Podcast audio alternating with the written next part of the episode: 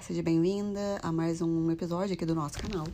E hoje o tema é autocuidado feminino, tá? Mas qual é o nível do equilíbrio entre a saúde física e a emocional, né? Porque quando a gente fala em autocuidado, eu ainda percebo que existem muitas confusões. Então vamos lá, tá?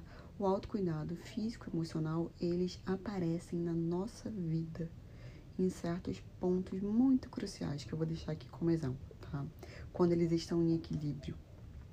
Então, quando você, mulher, tá com o seu autocuidado né, na parte emocional e mental junto com a sua parte física, de uma forma equilibrada, você consegue ter um sono reparador, tá?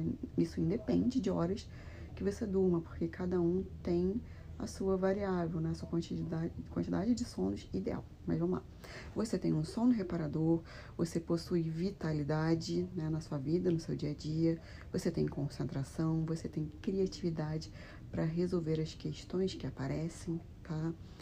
Você consegue escutar o seu corpo, você tem conhecimento do seu corpo, sejam dos, dos sinais físicos que aparecem, né, ou até de sintomas que possam indicar questões emocionais. Então, você conhece exatamente o funcionamento também do seu corpo para identificar quando é o momento de parar, quando é o momento ali de uma TPM, por exemplo, né? E todas essas variáveis que a gente passa.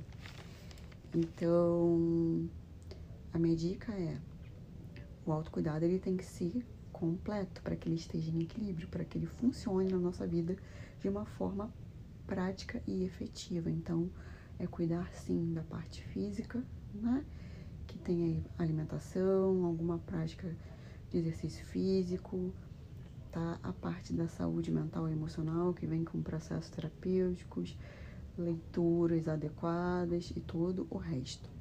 Então, para que você consiga realizar esse autocuidado físico e emocional, o que eu te indico é a linha Mulheridade, que ela tá aqui para isso. Mais informações lá no meu Instagram via direct.